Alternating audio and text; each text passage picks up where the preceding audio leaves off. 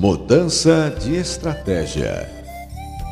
Dizem que havia um cego sentado na calçada em Paris, com um boné aos seus pés e um pedaço de madeira que, escrito com giz branco, dizia: Por favor, ajude-me, sou cego.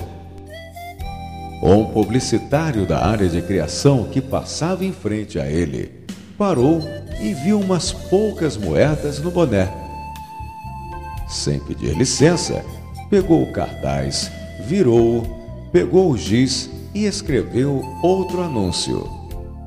Voltou a colocar o pedaço de madeira aos pés do cego e foi embora. Pela tarde, o publicitário voltou a passar em frente ao cego, que pedia esmola. Agora, o seu boné estava cheio de notas e moedas. O cego reconheceu as pisadas.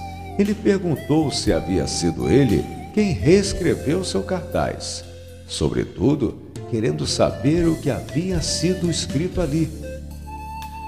Nada que não esteja de acordo com o seu anúncio de antes, mas com outras palavras. Sorriu e continuou seu caminho.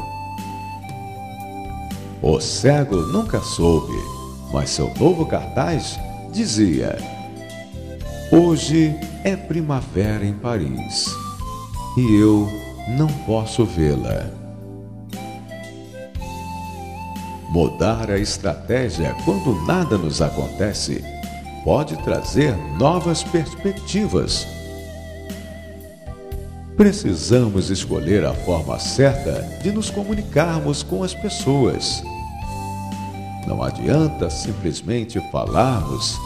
Antes, precisamos conhecer a melhor mensagem para tocarmos, sensibilizarmos, convencermos as pessoas.